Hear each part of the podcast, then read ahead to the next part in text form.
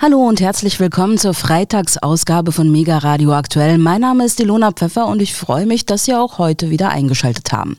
Ich habe für die nächsten zwei Stunden viele unterschiedliche Themen auf dem Zettel. Beginnen möchte ich aber in Moldau, wo gestern der zweitägige Europagipfel begann. Angereist waren 47 Staats- und Regierungschefs, die sich zu verschiedenen großen Tischgesprächen und Gesprächen in kleinerer Runde trafen und treffen werden. So war am Nachmittag gestern beispielsweise ein Treffen des Präsidenten des Europäischen Rates Charles Michel mit dem deutschen Bundeskanzler Olaf Scholz, dem französischen Präsidenten Emmanuel Macron und den miteinander in ständigem Konflikt liegenden Präsidenten von Aserbaidschan und Armenien, Ilham Aliyev und Nicole Pashinyan vorgesehen. Im Zentrum des erst zweiten Gipfels der Europäischen Politischen Gemeinschaft, die es sich nach eigener Definition zur Aufgabe gemacht hat, den politischen Dialog und die politische Zusammenarbeit zur Behandlung von Fragen von gemeinsamen Interessen zu fördern und die Sicherheit, die Stabilität und den Wohlstand auf dem europäischen Kontinent zu stärken, stand bei dem gestrigen Treffen aber zweifellos eine einheitliche Front gegen Russland zu demonstrieren, und zwar nicht nur bezüglich der Ukraine, sondern auch in Hinsicht des Gastgebers Moldau, der an die Ukraine grenzt und dessen abtrünniges Gebiet Transnistrien zuletzt in den Fokus gerückt war. Moldau ist nicht allein, lautet entsprechend das Motto des Gipfels. Ein solches Mega-Event hat es in der Geschichte Moldaus noch nicht gegeben, sagte dazu Felix Hett, Länderbeauftragter der SPD-nahen Friedrich-Ebert-Stiftung für Moldau und die Ukraine. Wenn alles gut gehe, sei der Gipfel ein Beweis, was der Staat mit gerade einmal 2,6 Millionen Einwohnern alles stemmen könne. Von einem Gipfel mit großer Symbolkraft spricht die Leiterin des Moldau-Büros der Konrad-Adenauer-Stiftung Brigitta Triebel. Bundeskanzler Olaf Scholz erwartet von dem Gipfel ein klares Zeichen gegen den russischen Imperialismus, wie ein Sprecher in Berlin sagte. Aber bei Worten der Unterstützung allein bleibt es nicht. Moldau, das seit kurzem zusammen mit der Ukraine den Status eines offiziellen EU-Beitrittskandidaten hat, soll laut Ankündigung von EU-Kommissionspräsidentin Ursula von der Leyen eine Aufstockung der Wirtschafts- und Investitionshilfen auf 1,6 Milliarden Euro erhalten. Zudem sollen Handytelefonate zum Beispiel zwischen der EU und Moldau ab dem kommenden Jahr billiger werden. Von der Leyen lobte bei einem Auftritt mit Moldaus Präsidentin Maya Sandu in Chisinau demonstrativ die großartigen Reformfortschritte Moldaus. Das Sagen in puncto EU-Beitritt haben allerdings die EU-Länder, die in dem vielschrittigen Beitrittsprozess jede Stufe einstimmig billigen müssen. Deswegen scheint ein Beitritt bis 2030 eher als ein ehrgeiziges Ziel. Die Ukraine steht natürlich im Mittelpunkt des Gipfels, dessen Teilnehmerländer Solidarität demonstrieren wollen. Der EU-Außenbeauftragte Josep Borrell erklärte zu Beginn des Treffens, er hoffe, dass der Gipfel ein deutliches Zeichen für die Einheit vieler, vieler Staaten, nicht nur der EU, sondern auch anderer Staaten setzen wird. Es sei wichtig, dass diese Botschaft Russland erreiche. Russland habe sich durch seinen Angriff auf die Ukraine selbst aus dieser Gemeinschaft ausgeschlossen, so Borrell. Wir müssen unsere Unterstützung für die Ukraine bekräftigen, die sich der russischen Aggression widersetzt, sagte die moldauische Präsidentin Maya Sandu bei der Begrüßung des ukrainischen Präsidenten Wladimir Zelensky auf dem nur rund 20 Kilometer von der ukrainischen Grenze entfernten Weingut Schloss Mimi südöstlich der moldauischen Hauptstadt, wo ja der Gipfel stattfindet. Die Ukraine sorgt heute für die Sicherheit der Republik Moldau und dafür sind wir sehr, sehr dankbar, betonte Sandu.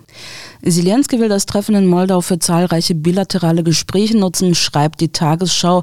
Dabei geht es neben der NATO-Mitgliedschaft auch um einen möglichen Friedensplan sowie die Lieferung von militärischer Ausrüstung.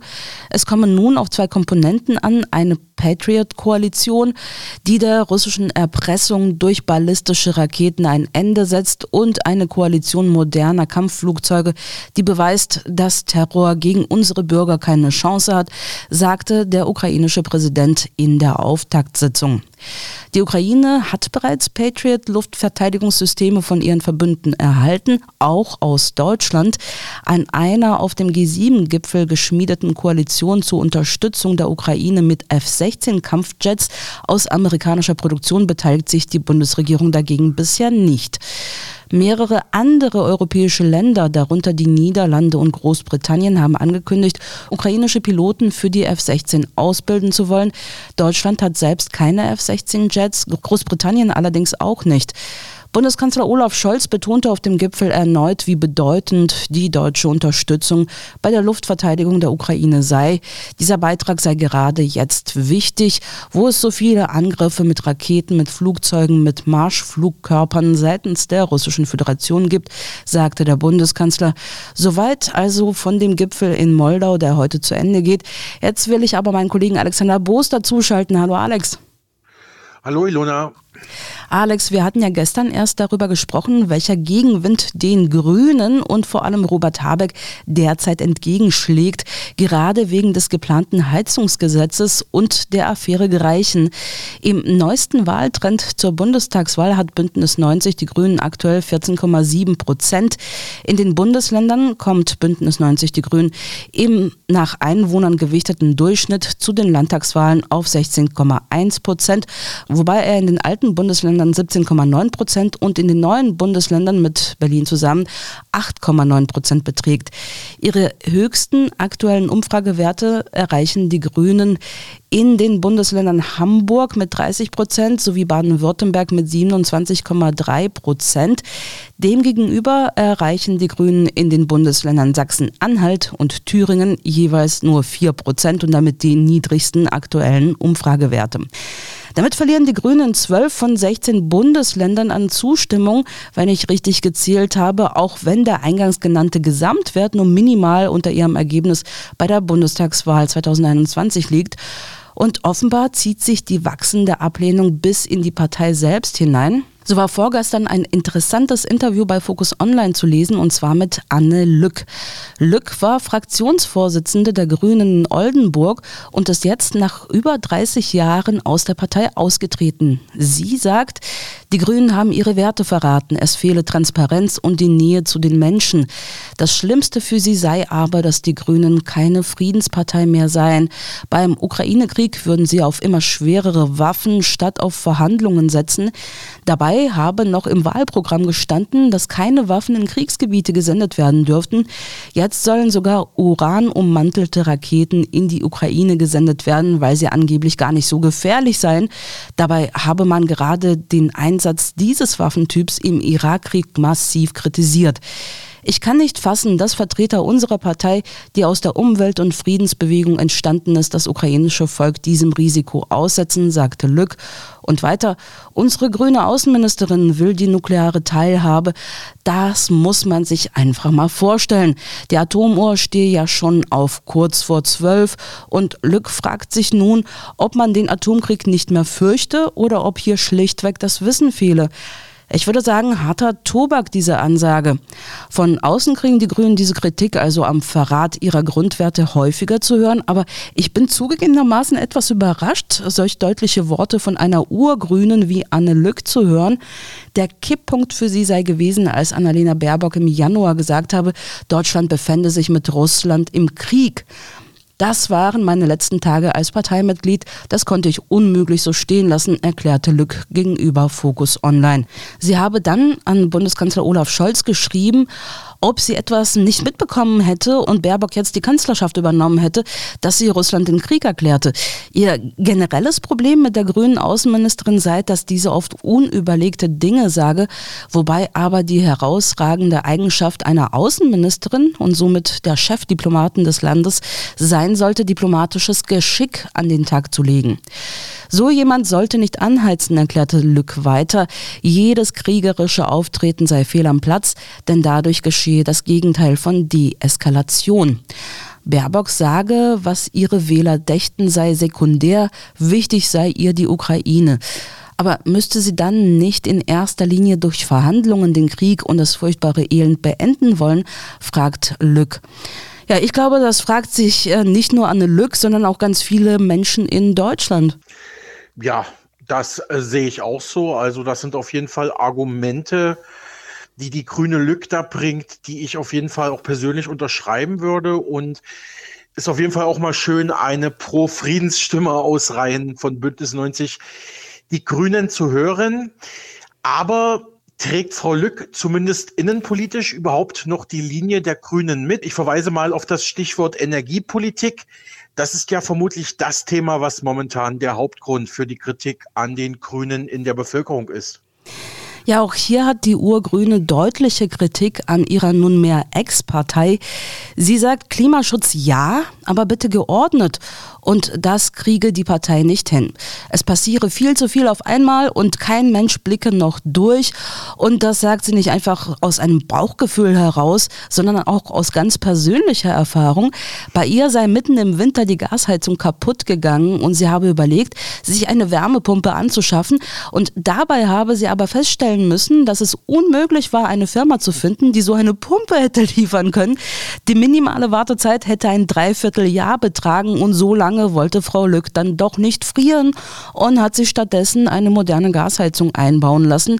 Mehr noch, von den Handwerkern habe sie erfahren, dass die Wärmepumpe in Niedersachsen in der Gesellenausbildung noch gar nicht vorkommt.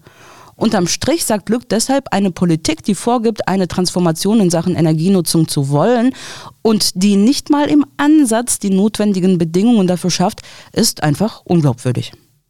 Mhm. Und genau dieses Problem hatten wir ja auch gestern bei uns im Programm, wo wir diesen kurzen Ausschnitt von der ARD, von diesen Handwerkern aus Halle an der Saale gezeigt hatten. Und dann hatte ich ja noch diesen Artikel von der Epoch Times zitiert. Die haben ja auch auf diese langen Wartezeiten und gestörten Lieferketten verwiesen. Aber, aber was ich nicht wusste, ist, dass selbst bei Betrieben, die zum Handwerker ausbilden und auch in diesem Bereich Heizungen, Wärmepumpen, ja, ähm, unterwegs sind, dass die noch nicht mal ihre eigenen Azubis in Sachen Wärmepumpe ausbilden. Also ähm, ja, finde ich alles sehr, sehr verstörend und das wird sicherlich auch vielen ratlosen und verunsicherten Bürgern aus der Seele sprechen. Ja, das glaube ich auch. Und diesbezüglich sagte Anne Lück eben auch, man kann nicht einfach mit Fachbegriffen um sich werfen, äh, man muss die Menschen auch mitnehmen dabei. Menschen wollen ein warmes Zuhause und Sicherheit und die gegenwärtige Politik der Grünen samt Strafandrohungen bewirke das Gegenteil und sei völlig fehl am Platz. Auch die Gaspolitik mit der demonstrativen Absage an russisches Gas nimmt Lück ihrer Partei übel. Deutschland brauche dieses Gas für den Übergang und jetzt auf überteuertes Flüssiggas mit langfristigen Verträgen umzusteigen, halte sie für fatal. In dem wirklich sehr, sehr interessanten Interview nennt Lück noch weitere Gründe, weswegen sie den Grünen nach 30 Jahren den Rücken gekehrt hat und spricht auch darüber, wie diese Abkehr der Grünen von ihren Werten sie emotional mitgenommen hat und wie schwer ihr die Austrittsentscheidung auf der Seele lastet.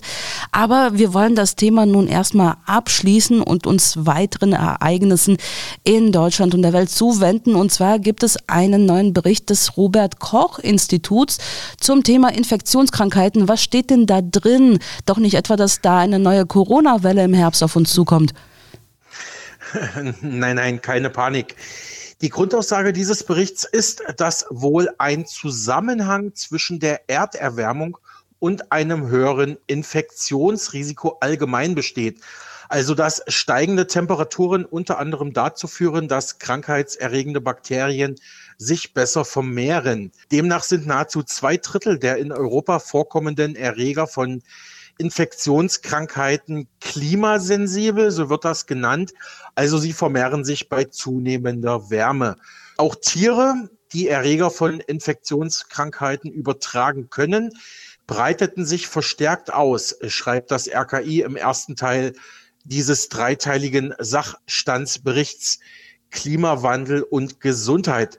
Stechmücken übertrügen etwa das West-Nil-Virus, das sich schon seit Jahren in Deutschland ausbreitet und vor dem ja erst vor wenigen Wochen der Charité-Virologe äh, Drosten gewarnt hatte. Dieses West-Nil-Virus könne im schlimmsten Fall das Nervensystem oder das Gehirn schädigen. Auch die asiatische Tigermücke wird laut dem Sachstandsbericht klimabedingt in Deutschland häufiger auftreten. Sie kann Erreger von Dengue-Fieber, Gelbfieber oder das Zika-Virus an Menschen weitergeben. Zudem werden hierzulande neue Zeckenarten registriert, so etwa die Hyalomma-Zecke, die es seit einigen Jahren in Deutschland gibt. Sie kann die bakteriellen Erreger von Fleckfieber übertragen. Also wird hier nicht nur vor neuen Krankheiten gewarnt, vor neuen ähm, Viruswellen, sondern auch vor dem Klimawandel und wie das alles zusammenhängt. Finde ich auf jeden Fall hochinteressant, dieser Bericht. Mhm. Ja. ja, und das klingt auch, als hätten wir hier in Deutschland bald die volle Auswahl. Ich erzähle meinen Freunden ja manchmal davon, welche Krankheiten in meiner zentralasiatischen Heimat so verbreitet sind, dass mein Opa zum Beispiel schwer an Malaria erkrankt war oder dass regelmäßig einzelne Personen an Bollenpest erkranken und einige auch sterben. Und äh, ja, die Freunde sind dann immer ganz schockiert. Das kann man sich ja so gar nicht vorstellen, was hm, auch hier nicht wirklich vorkommt, also in Mitteleuropa, in Deutschland. Aber wenn jetzt alle möglichen Erreger hier Fuß fassen, wie du gerade gesagt hast, dann äh, ja, könnte sich das ändern. Ja, das ist laut den Autoren auch nicht das einzige Problem. Der Klimawandel bringe noch zahlreiche andere Risiken mit sich, zum Beispiel einen Anstieg bakterieller Resistenzen oder durch die Vermehrung von Vibrionen im Wasser. Zu diesen zählt etwa das Bakterium Fibrio fulnificius, äh, das natürlicherweise in Meer- und Brackwasser vorkommt, vermehrt bei Temperaturen ab circa 20 Grad. Schon durch sehr kleine Wunden könne dieser Erreger in die Haut eindringen, schreiben die Forscher. Bei älteren Menschen oder Personen mit geschwächtem Gesundheitssystem oder schwachem Immunsystem könne dies zu schwersten Wundinfektionen oder Blutvergiftungen führen. Wir stehen vor einer wirklich großen Herausforderung für unser Gesundheitswesen warnt dieser Bericht, um klimabedingte Gesundheitsrisiken für Menschen in Deutschland künftig zu verringern, ist es laut den Wissenschaftlern einerseits wichtig, dass die Bevölkerung sich über diese Entwicklung informiert und sich etwa durch Impfungen schützt. Andererseits müsse versucht werden, die globale Erwärmung so gering wie möglich zu halten. Denn so das Fazit, Klimaschutz ist der effektivste Gesundheitsschutz. Mhm. Naja, aber lass mich trotzdem noch einmal zu Corona zurückkommen. Du bist ja nicht über dieses Stöckchen gesprungen, also muss ich das jetzt selber machen. Gestern ist nämlich die Corona-Warn-App offiziell in den Schlafmodus gegangen. Ich dachte mir, dann kann man sie ja löschen, zusammen mit der Kopfpass-App. Wieder mehr Platz auf dem Handy, ist doch super. Und dann habe ich zu dem Thema einen Servicebeitrag bei ZDF gefunden. Und darin wurden solche Fragen aufgeworfen wie, was heißt Schlafmodus? Kann die App dann noch irgendwas anderes? Also in dem Schlafmodus kann sie dann noch was? Oder kann sie endgültig weg? Und ähm, ich fand das interessant zu erfahren, deswegen will ich die Erkenntnisse kurz teilen, die das ZDF da zusammengetragen hat. Also Schlafmodus heißt grundsätzlich, dass die App im Prinzip deaktiviert ist. Risikobegegnungen werden nicht mehr festgehalten. Es gibt keine Warnmeldungen, keine Push-Nachrichten. Testergebnisse lassen sich nicht mehr abrufen. Und seit gestern kann man die App auch nicht mehr herunterladen, selbst wenn man jetzt plötzlich eine haben will. Was sie noch bietet, ist ein Link zum sogenannten Pandemieradar, wo einige Corona-Daten abgelegt sind, beispielsweise die 7-Tage-Inzidenz, die momentan bei Grenzen 3 liegt. Außerdem ist das Kontakttagebuch noch vorhanden und die App zeigt auch Impfzertifikate weiterhin an. Da kann man jetzt zum Beispiel die App aufmachen und sich das nochmal sicherheitshalber ausdrucken für später. Man weiß ja nicht, wofür man es braucht. Also das funktioniert auf jeden Fall noch. Aber eigentlich kann die App weg und das sagt sogar das Gesundheitsministerium. Außer Gesundheitsminister Karl Lauterbach, der rät nämlich dazu, sie trotzdem zu behalten. Er sagt, es kann sehr gut sein, dass wir sie für Covid wieder nutzen müssen. Es kann aber auch sein, dass wir sie weiterentwickeln für andere Infektionskrankheiten. Also vielleicht in Zukunft dann für Denguefieber oder irgendwas anderes Exotisches. Es sei denn, Corona kommt wieder, weil so habe ich jetzt den Minister verstanden. Also weswegen sollten wir das nochmal für Corona brauchen, wenn Corona nicht nochmal also mit voller Wucht oder wenigstens mit halber Kraft zuschlägt. Laut offiziellen Angaben ist diese App in den Pandemiejahren etwa 48,4 Millionen Mal in Deutschland heruntergeladen worden. Ich selbst hatte lediglich die Kopfpass-Funktion benutzt und da mir Anfang des Jahres das Handy gestohlen gestohlen wurde und ich keine Corona-App auf dem neuen Handy habe, muss ich mir da jetzt keine Gedanken um sie machen. Die anderen 48,4 Millionen Menschen dann vielleicht doch. Wie steht das mit dir eigentlich? Hast du die App genutzt und wenn ja, wie intensiv und was machst du jetzt damit? Nee, ich hatte nur diese andere App, diese Kopfpass-Sache hatte ich. ich, hatte die nie auf dem Handy. Ich habe ja auch ein bisschen Paranoia wegen Überwachung und so, sage ich mal. Ähm, muss man jetzt schauen, aber, aber was mir noch aufgefallen ist, oder jetzt in dem Zusammenhang, diese Luca-App, äh, da stand ja auch Smudo von dem Fantastischen Vier dahinter. Ich glaube, die ist doch auch schon vom Markt genommen worden, oder? Kannst du dich da erinnern? Dazu kann ist ich jetzt nicht so viel sagen, aber vielleicht äh, zur Entwarnung, weil du eben gesagt hast, naja, Paranoia wegen Daten.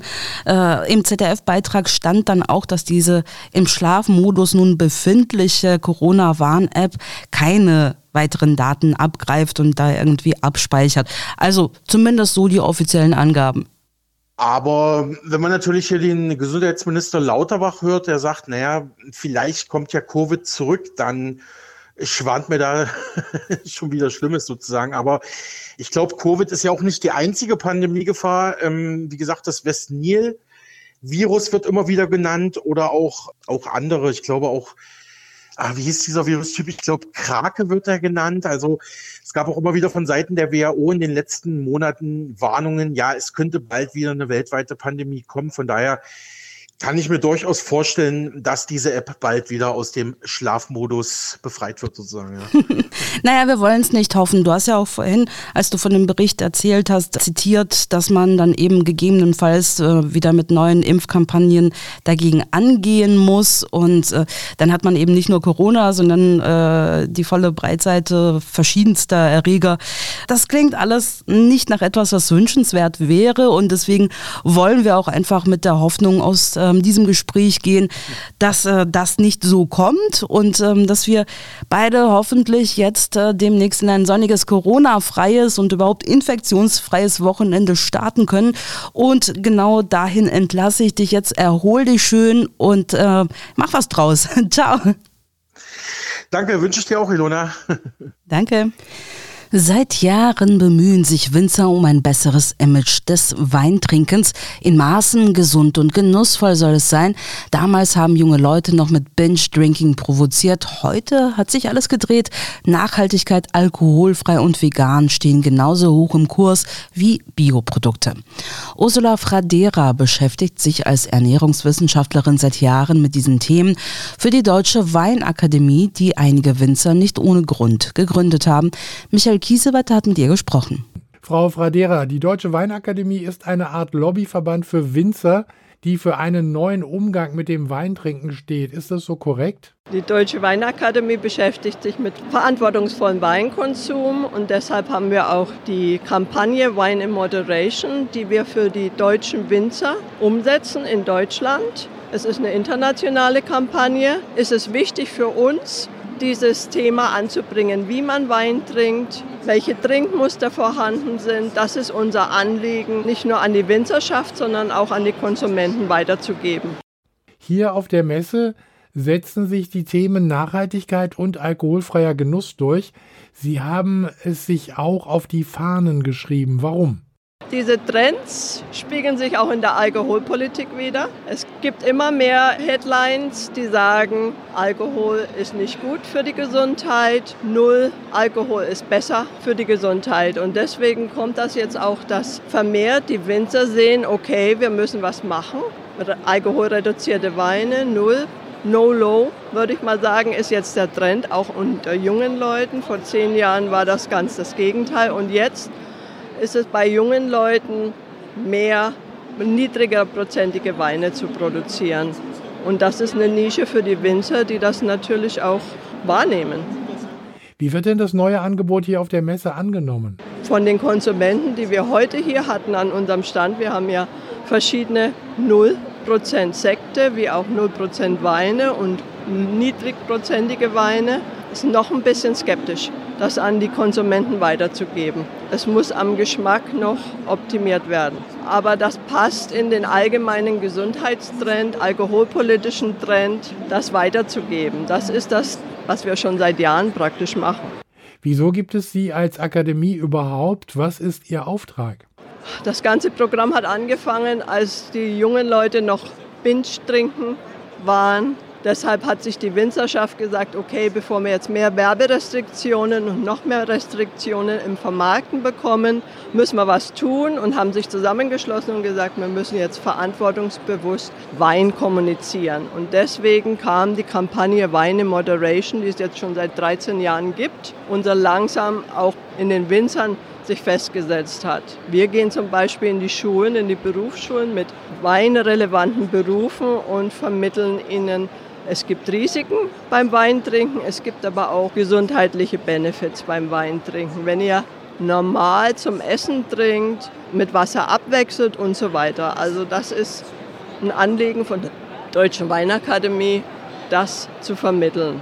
Ist das reine Lobbyarbeit? Was wir kommunizieren, ist alles wissenschaftlich basiert. Also wir sagen nicht, Wein ist gut, weil wir jetzt die Winzerschaft vertreten, sondern weil das die Studien die dazu durchgeführt wurden, auch darlegen. Also die zeigen das auch.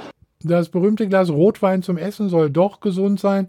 Was sagt die Wissenschaft? Stimmt das? Es kommt natürlich auch auf die Größe des Glases an. Ne? Ein Glas Rotwein zum Essen getrunken, schadet der Gesundheit sicher nicht, wenn ich nicht rauche, wenn ich mich regelmäßig bewege und mich sonst auch einigermaßen gesund ernähre. Also das ist aber egal, ob Sie das Rotwein, ne-, den Rotwein nehmen oder den Weißwein nehmen. Beide haben Polyphenole. Der Rotwein hat zwar mehr, aber der Weißwein, wie sich herausgestellt hat, hat genauso viele Polyphenole und die wirken halt anders, aber auch positiv sagt Ursula Fradera von der Deutschen Weinakademie. Mit ihr sprach Michael Kiesewetter. In der gestrigen Sendung haben wir über das Urteil gegen die Studentin Lina E. gesprochen, die wegen gewaltsamen Angriffen gegen Mitglieder der rechtsextremen Szene und wegen Gründung von und Mitgliedschaft in einer kriminellen Vereinigung am Oberlandesgericht Dresden zu fünf Jahren und drei Monaten Haft verurteilt worden ist. Der Fall, der bundesweit für Aufsehen gesorgt hatte, hat natürlich auch Widerhall in den Medien gefunden. Zum Ausgang des Prozesses um Lina E. und ihre Mittäter habe ich deshalb ein paar Pressestimmen zusammengetragen. Hier kommt die Presseübersicht. Die Lausitzer Rundschau aus Cottbus kommentiert, Falls es stimmt, dass Lina E. durch die Aufdeckung der NSU-Mordserie politisiert wurde, kann man ihren Antifaschismus verstehen. Antifaschismus ist ehrenwert und eigentlich Bürgerpflicht. Aber die Rechtsextremisten teilweise mit Hammer und Schlagstock brutal zu überfallen und zusammenzuschlagen, ist eine schwere Straftat. Es ist auch unmenschlich. Daran ändert nichts, dass die Opfer oft selbst menschenverachtende Täter sind. Niemand hat das Recht, sich über das Recht zu stellen. Das Urteil gegen Lina E. und die anderen linksextremen Schläger ist ein gutes Urteil, ist in der Lausitzer Rundschau zu lesen. Die freie Presse aus Chemnitz findet, der Prozess gegen Lina E. ist ein Novum und setzt Standards für die künftige Strafverfolgung linksextremistischer Taten, die sich wie ihre rechtsextremistischen Pendants nicht nur gegen den politischen Gegner, sondern gegen die Demokratie des Grundgesetzes als solches richten. Die Dimension dieses Prozesses, die Sicherheitsvorkehrungen im Oberlandesgericht erinnern nicht zufällig an die Prozesse gegen die Rechtsterroristen von Revolution Chemnitz und der Gruppe Freital. Auch deren Protagonisten erhielten zu Recht hohe Haftstrafen.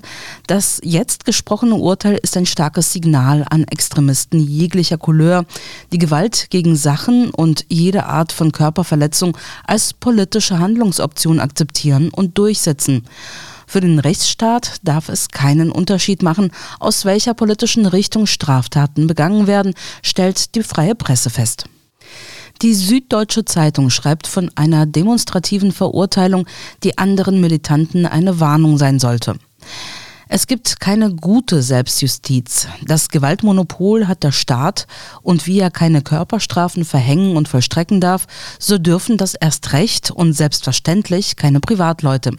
Wenn dennoch gemischte Gefühle zurückbleiben nach dem mit gigantischem Aufwand betriebenen Strafprozess gegen die Leipzigerin Lina E. und drei weitere junge Autonome, die mit ihr eine kriminelle Vereinigung gebildet haben sollen, dann liegt das an der Selektivität, mit der der Rechtsstaat hier vorgegangen gegangen ist. Schon wieder muss man hinzufügen, Übeltaten, die aus der linken Szene kommen, nach allen Regeln der Kunst auszuleuchten und rasch und strikt vor Gericht zu bringen, das ist ein Lieblingsprojekt einer sächsischen Landespolitik gewesen, die währenddessen gegen rechte Hetzer und Gewalttäter noch immer oft eher lasch vorgeht, meint die Süddeutsche Zeitung. Die Tageszeitung argumentiert, der Rechtsstaat muss Maß wahren und hier näherte der Prozess Zweifel. Bis zum Schluss konnte kein Opfer und kein Zeuge die vermummten Angreifer identifizieren. Bis auf den Eisenacher Angriff gab es viele mehrdeutige Indizien und Fragezeichen. So funktioniert ein Rechtsstaat nicht. Wo Zweifel sind, müssen sie für die Angeklagten sprechen, nicht umgekehrt. Das Vorgehen der Bundesanwaltschaft unterstreicht, wie dringlich der Wille war, endlich eine spürbare Verurteilung gegen die militante autonome Szene voranzutreiben.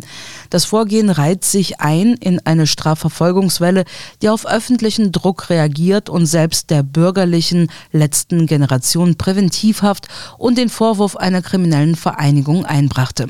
Ein Vorwurf, der Behörden einen großen Koffer an Ermittlungsmaßnahmen eröffnet und der längst zum Alltagsinstrument verkommt, was dringend revidiert gehört, fordert die Taz und damit endet der Presseüberblick.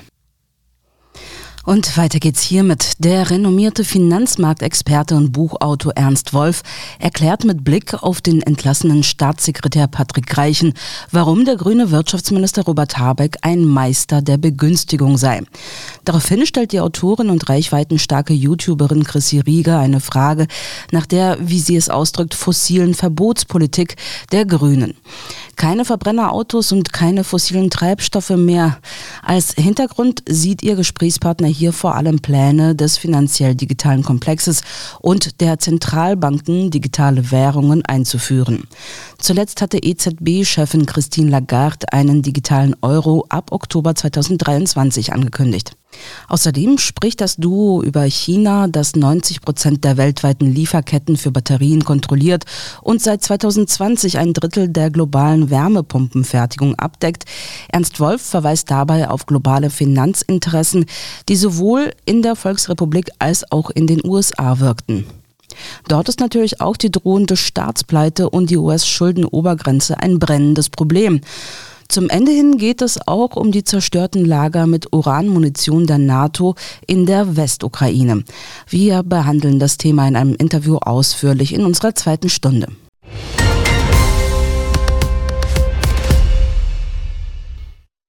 Wenn Herr Habeck da ausgetauscht werden sollte, dann wird einfach nur eine Marionette wechseln, aber die Grünen selber werden weiter gehypt werden. Ich denke, dass tatsächlich der dritte Weltkrieg da ins Haus steht, äh, weil es ist einfach im Moment, es gibt überhaupt keinen Grund, diesen äh, Krieg zu beenden. Hallo meine Lieben, heute haben wir Herrn Ernst Wolf bei uns im Gespräch. Vielen Dank, lieber Herr Wolf, für Ihre Zeit. Ja, vielen Dank für die Einladung. Sehr gerne. Wir sprechen heute natürlich wieder über aktuelle Ereignisse, darunter auch ein Thema, und zwar die Bilderberger Konferenz, die wir aber äh, sehr tief drauf eingehen, aber äh, das lade ich dann bei meinen Opinion, meiner eigenen Plattform hoch.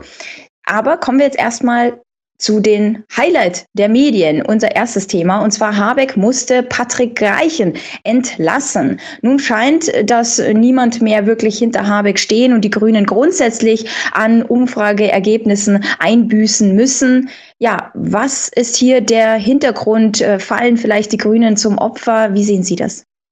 Ich denke, dass der, der entscheidende Termin der 14. Mai gewesen ist, und zwar die Senatswahl in Bremen. Also bei der Senatswahl in Bremen haben die Grünen mehr als ein Drittel ihrer Wählerstimmen verloren. Und Bremen war ja immer eine Hochburg der Grünen, schon, schon seit Jahren. Und das ist natürlich äh, nicht nur auf Bremen zurückzuführen, sondern das spiegelt den Bundestrend wider. Und das bedeutet, dass die Grünen im Moment also große Probleme haben. Aber die Grünen sind ja über Jahre hinweg gehypt worden, wirklich von der Presse, von den Medien insgesamt. Und jetzt plötzlich fallen alle über Habeck her. Das ist für mich einfach nur ein deutliches Zeichen dafür, dass man irgendwo einen Sündenbock äh, finden muss. Und äh, dass Herr Habeck vollkommen inkompetent ist, das weiß ja inzwischen jeder Deutsche seit äh, ungefähr zwei Jahren. Hat er ja in jeder Show, wo er aufgetreten ist, in jeder Sendung, in jeder Nachrichtensendung immer nur gezeigt, dass er einfach äh, äh, von Wirtschaft so gut wie keine Ahnung hat. Jetzt kommt allerdings noch dazu, dass er auch noch ein Meister der Vetternwirtschaft und der Begünstigung ist. Und das macht es natürlich einfach, ihn jetzt praktisch so mehr oder weniger als Bauernopfer davor zu führen. Ich glaube aber nicht, dass das irgendwie auf äh, äh das Verhältnis zwischen den Medien und den Grünen äh, äh, groß trüben wird. Also man muss da nur einfach einen mal rausnehmen und den beschuldigen und dann hat man so äh, die ganze Last der, der, der äh, Bedrohung, die im Moment den, den Grünen so entgegenkommt, dann auf eine Person fixiert und wenn die dann weg ist, dann geht es einfach mal normal weiter, denke ich. Ne? Können Sie sich vorstellen, dass er sein Amt dann komplett räumen muss, um einfach wieder das Vertrauen herzustellen? Äh, es ist alles gut möglich. Also ich, ich denke, da warten schon einige hinten im, im, im Hintergrund und, und würden gerne seinen Posten übernehmen. Ich meine, da ist ja immer ein Hauen und Stechen im Gange bei, bei diesen, bei allen Parteien eigentlich. Und das ist bei den Grünen nicht anders. Und ich denke nicht, dass der, der Herr Habeck da besonders fest im Sattel sitzt. Ich denke nur, dass man vielleicht ein bisschen Angst hat jetzt von so einer ganz großen Umstrukturierung, weil das würde ja bedeuten, dass der Vizekanzler äh, plötzlich wegfällt. Man müsste da jemand anders ernennen. Obwohl da gibt es ja auch im Hintergrund schon jemanden, der, der wirklich also in den Startlöchern sitzt. Aber äh, was da passiert, weiß ich nicht genau. Aber auf jeden Fall ähm, äh, sitzt der äh, Herr Habeck, glaube ich, auf heißen Kohlen im Moment. Also ersetzt werden kann man schnell, aber was auf jeden Fall ist, die Agenda, sage ich mal, der große Plan läuft natürlich weiter. Die Frage ist, was ist denn der große Hintergrund? Was ist denn die Aufgabe der Grünen, was sie jetzt voranbringen müssen? Weil wir sehen ja eine regelrechte Verbotspolitik, also keine fossilen Brennstoffe, keine Verbrennerfahrzeuge, kein Fleisch und so weiter. Was steckt da dahinter? Ja, das ist das Allerinteressanteste an dieser ganzen Sache, weil das äh, wichtigste Projekt, was auf der Welt im Moment läuft, ist die Vorbereitung von digitalem Zentralbankgeld.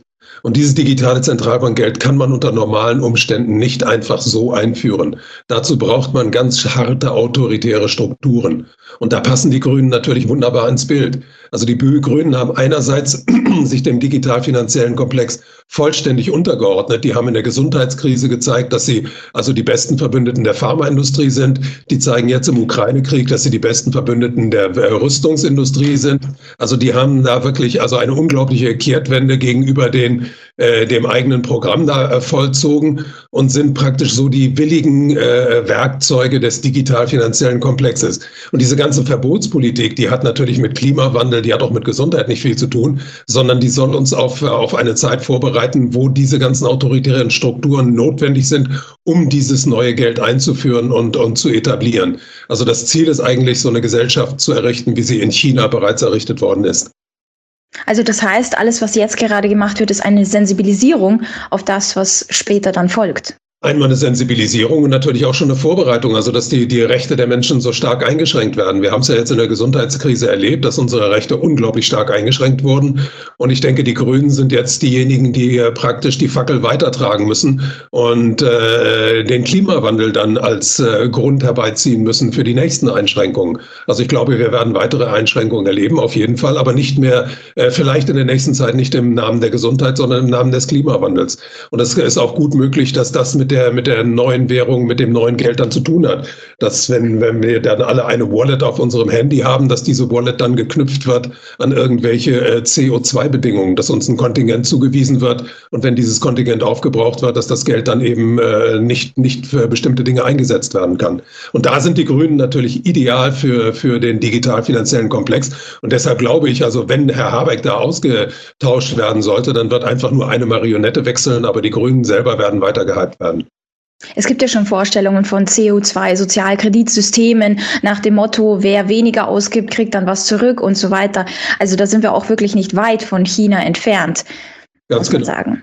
Und man fokussiert sich zwar auf die Grünen, aber im Prinzip muss man sagen, welche anderen Parteien würden es so viel anders machen und das Ganze nicht vorantreiben? Na, die anderen Parteien haben nicht das Profil der Grünen. Also die Grünen haben sich ja profiliert über die Jahre hinweg immer so als ökologische Partei und haben dann den Klimawandel auf, auf ihre Fahnen geschrieben. Und dieser Klimawandel ist natürlich also in der Form, in der er jetzt bekämpft werden soll, vollkommener Unsinn. Aber die Grünen haben eben eine große Anhängerschaft und die Grünen haben es auch geschafft. Und das ist für den digital-finanziellen Komplex ganz wichtig, sich aus einer Friedenspartei in eine Kriegspartei zu, zu äh, wandeln und so also einen ganzen Teil der Bevölkerung, der eigentlich im Grunde eher friedlich gesonnen ist, mit rüberzuziehen und für diese Politik dann zu gewinnen. Aber dieser Prozess, der, der scheint jetzt tatsächlich ins, ins Wanken geraten zu sein. Also ich denke, dass der Verlust der Grünen in Bremen ganz großen, äh, zu einem großen Teil nicht auf die Klimapolitik zurückzuführen ist, sondern auf diese unglaubliche Militärpolitik, die sie in letzter Zeit betreiben. Und das ist natürlich also äh, äh, in gewisser Weise gefährlich. Aber ich glaube, die Grünen sind immer noch also genau die Kraft, auf die der digital-finanzielle Komplex setzen wird. Weil dieser Klimawandel ist einfach ein, ein äh, zu schöner Vorwand, ein zu guter Vorwand, um diese ganzen autoritären Maßnahmen durchzusetzen. Ich kann mir vorstellen, falls etwas mit den Grünen wäre, würde die nächste Partei genauso es als Wichtigkeit erachten und dann auch dementsprechend umschwenken, genauso wie die Grünen von äh, Frieden auf Krieg einfach so umschwenken konnten im Grunde. Wir sehen das ja auch bei den jüngeren Abgeordneten. Da gibt es ja inzwischen Videos zwischen Grünen und äh, dieser einen jungen SPD-Abgeordneten, die beide so auf TikTok-Niveau da ihren, ihren Wählerinnen und Wählern begegnen. Also ich denke, da äh, andere Parteien können da schnell rein. Aber keine andere Partei hat eben dieses, dieses äh, über lange Jahre aufgebaute Profil. Also wir sind so sehr für, für die, die, die, den Kampf gegen den Klimawandel. Da sind die Grünen schon führend. Mit derartigen Entscheidungen, die die Regierenden treffen, werden ja auch Abhängigkeiten geschaffen. Und hier möchte ich einen Schwenk nach China machen, denn China kontrolliert 90 Prozent der Batterielieferketten. Sie ähm, haben Ambitionen zur Dominanz der Halbleiterfertigung, die in Zukunft ja noch wichtiger wird. Schon 2020 kam mehr als ein Drittel der Wärmepumpen aus China. Ja, und jetzt ist natürlich die Frage, ist das, also China strebt ja die absolute Wirtschaftsmacht an, ist das genau das, was jetzt gerade auch stark gefördert wird von der Regierung aus Deutschland oder weltweit? Naja, man muss, man muss die Rolle Chinas äh, ganz gut einordnen heutzutage. Also viele Leute glauben ja, dass, dass China so der neue Machtblock ist und der ganz große Gegner der USA. Man muss da einfach mal sehen, wo, wo die personellen Verflechtungen im Hintergrund sind. Also äh, ich, ich äh, gehe ja da immer vom Finanzsystem aus und im Finanzsystem sind die Chinesen mit den Amerikanern äh, äh ganz, ganz eng verbandelt, ganz eng ver, ver, verbündet. Also man muss sich nur ansehen, der, der Gouverneur der chinesischen Zentralbank sitzt im Vorstand der Bank für internationalen Zahlungsausgleich in Basel. Die Bank für internationalen Zahlungsausgleich ist in den 30er Jahren mal von den Amerikanern gegründet worden, galt dann in den 30er äh, Jahren als eine der Lieblingsbanken des deutschen Zentralbankchefs Hjalmar Schacht, damals unter Adolf Hitler. Also wenn man da sich die Geschichte mal ansieht, dann, dann äh, zweifelt man wirklich an dieser Darstellung, dass äh, China und, und Amerika die ganz großen Gegner sind. Aber ich meine, dieses Spiel ist uns ja im Zweiten Weltkrieg auch vorgespielt worden. Also da hieß es dann, also äh, man bekämpft den, den den, äh, deutschen Faschismus und den italienischen Faschismus. Äh, und äh, in, in Wirklichkeit wären diese Faschisten niemals an die Macht gekommen ohne die Hilfe der Wall Street. Also da sind im Hintergrund immer ganz andere Dinge im Gang, als uns äh, weiß gemacht wird. Und das ist im Falle China nicht anders. Äh, ein anderes äh, Phänomen, ein anderes Indiz dafür äh, wie China und, und äh, die, die, die internationale Elite zusammenarbeiten, ist die Tatsache, dass ein Drittel oder, oder äh, die, die, das zweitgrößte Kontingent der Leute, die vom World Economic Forum ausgebildet werden, aus China kommt. Also das größte Kontingent kommt aus den USA, das zweitgrößte aus China. Und diese ganzen Leute, die in China die Macht in den Händen halten, die haben auch alle in den USA studiert. Also ich gehe nochmal zurück auf den Gouverneur der äh, chinesischen Zentralbank. Das ist ein Mann namens Yi Gang. Äh, der hat an der äh, Universität von Illinois studiert und das nicht erst äh, vorgestern, sondern zu Zeiten, als, äh, als der Maoismus noch, noch äh, akut war in, äh, in China. Also da gibt es schon eine jahrzehntelange Zusammenarbeit und das äh, ganze Spiel da, dieses ganze Kriegsspiel, was uns vorgespielt wird, das ist einfach nur dazu da, um uns äh, glauben zu machen, dass da irgendwie äh, nationale Interessen gegeneinander prallen. Viel wichtiger ist das, was im Hintergrund ist, was dieser ganze riesige digital-finanzielle Komplex mit uns vorhat. Meiner Meinung nach dient auch grundsätzlich diese gesamten ja, Vordergründe eigentlich nur zur Ablenkung. Das heißt, wenn man sagt, ja, jetzt äh, können Sie die Macht uns stehlen oder sonst was, also grundsätzlich, damit halt einerseits an, die einen Menschen sich Sorgen machen und andererseits die anderen dann wiederum Hoffnung haben, dass sich irgendetwas vielleicht verändern könnte im Grunde. Ja, man muss einfach nur immer gucken, wer profitiert von dem Ganzen. Und im Moment sieht man ja, wer davon profitiert. Das sind vor allem die großen äh, Vermögensverwalter und das sind die großen IT-Konzerne weltweit. Und die haben ja auch in der Gesundheitskrise alles, alle Maßnahmen äh, vorgegeben und die haben an den Maßnahmen ja am meisten profitiert. Also wir wissen ja inzwischen, dass es der Gesundheit der Menschen nicht besonders förderlich gewesen ist, was da in den letzten drei Jahren alles passiert ist. Wir wissen aber genau, dass die IT-Konzerne und die Vermögensverwalter in der Zeit unglaublich abgeräumt haben und dass es eine riesige Konzentration von Vermögen und von Macht in immer weniger Händen gegeben hat. Vor allem würde man wirklich verschiedene Machtstrukturen wirklich auch hintergründig sehen, dann würde man nicht sehen, dass alle wirklich ganz, ganz konstant in eine Richtung blicken. Also beispielsweise wie bei der digitalen Zentralbankwährung, sowohl die BRICS als auch die USA als auch die EZB alle in äh, Arbeit daran, das voranzubringen. Dann würde man möglicherweise einen Gegenpol sehen, ähm, was man eben nicht sieht. Ganz genau.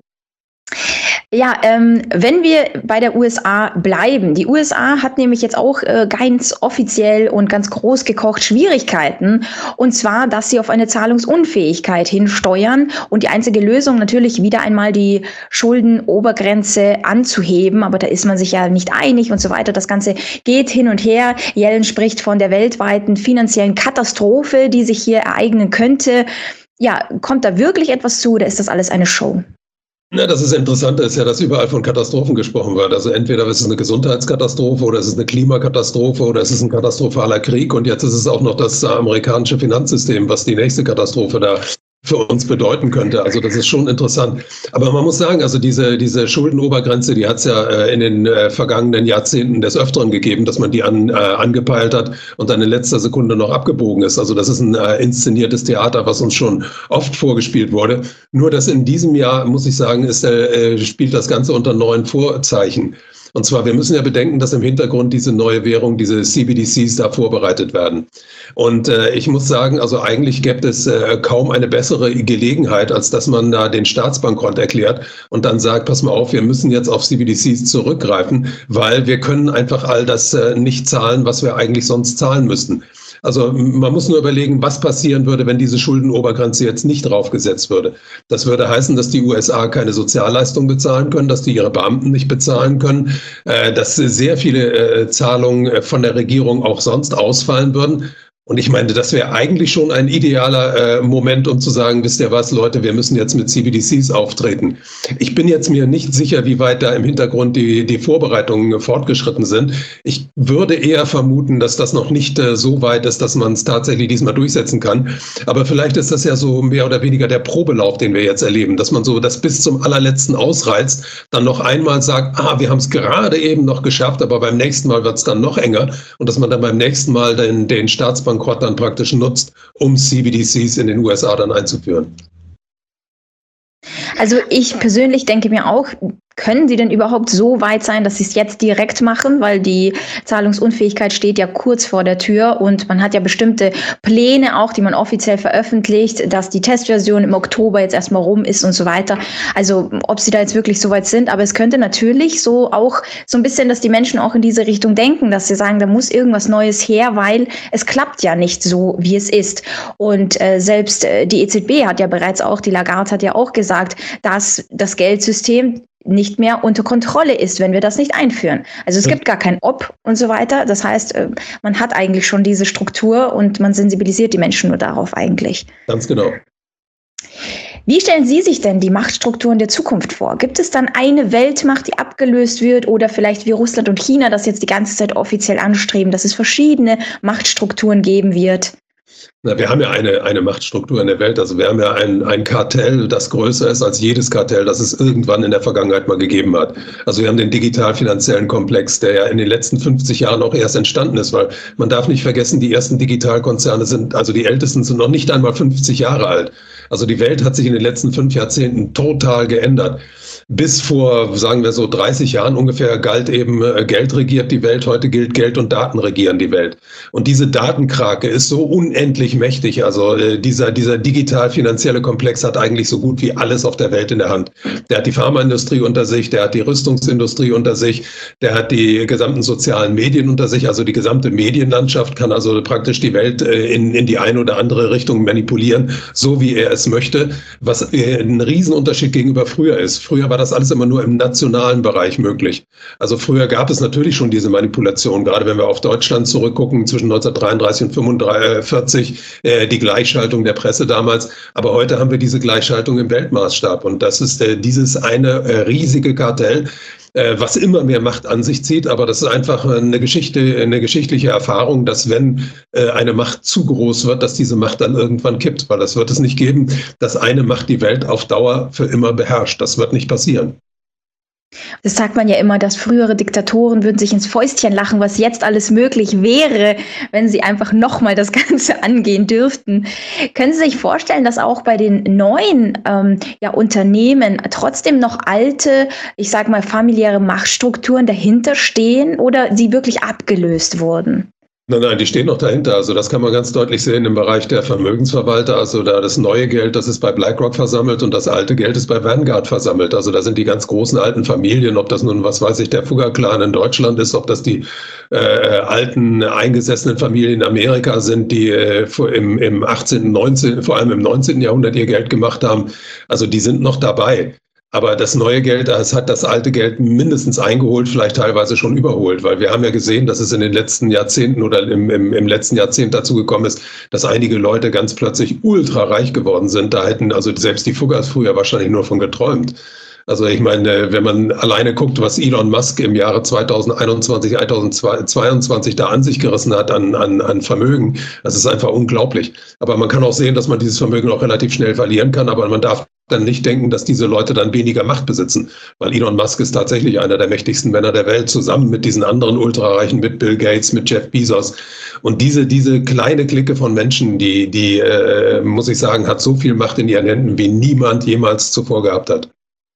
Ja, äh, kann man sich gar nicht vorstellen. Im Grunde grundsätzlich die ganzen Dimensionen von, äh, wenn man sich vielleicht eine Million gerade mal vorstellen kann, wenn überhaupt. Aber was da für Verhältnisse dahinter stecken, ist natürlich was ganz anderes. Wenn wir jetzt einen Schwenk machen, Krieg in der Ukraine passt eigentlich auch genauso, weil auch alles im Grunde äh, eine große Ablenkung ist, würde ich jetzt sagen. Aber das aktuelle Thema, wurden Ihrer Meinung nach die Munitionslager der NATO zerstört? Das ist ja so ein Thema, was jetzt auch die ganze Zeit hin und her geht. Ja, ich bin natürlich da auch kein Experte dafür, aber ich habe diese Bilder im Internet gesehen und das sieht ja wirklich sehr bedrohlich aus. Und äh, es gibt ja ein paar Experten, die sagen, dass da tatsächlich Uranmunition gelagert gewesen ist. Also ausschließen würde ich das auf keinen Fall. Ich kann da keine Expertenmeinung dazu abgeben, aber ich denke, wenn das tatsächlich der Fall gewesen ist, dann äh, würde man uns das auch verschweigen, weil wir erfahren ja vieles von dem, was in der Welt passiert, heute nicht mehr, weil wir in diesen Zeiten unglaublicher Zensur leben, weil der digital äh, finanzielle Komplex einfach die, die gesamten Medienlandschaft Wirtschaft der Welt beherrscht. Also ich kann da nichts Genaues dazu sagen, aber äh, äh, beängstigend sind diese Bilder da auf jeden Fall. Das ist ja genau das Problem. Wenn man sich wirklich nur einseitig informieren würde, dann hat man grundsätzlich schon diese gesamte Zensur, also nur dieses eine äh, Thema, diesen einen Blickfeld. Also da muss man sich grundsätzlich doppelt informieren, auch wenn man dann sagt, okay, ich, ich, weiß nicht ganz genau, was jetzt stimmig ist, aber wenigstens weiß ich, dass da irgendwas definitiv faul ist. Richtig, genau. Wie würden Sie sagen, könnte der Krieg ähm, ja weiter verlaufen? Vielleicht auch zwei Möglichkeiten. Wie kann das weitergehen? Also ich habe da keine besonders positive äh, Aussichten vor, vor Augen, sondern ich denke, dass tatsächlich der dritte Weltkrieg da ins Haus steht, äh, weil es ist einfach im Moment, es gibt überhaupt keinen Grund, diesen äh, Krieg zu beenden.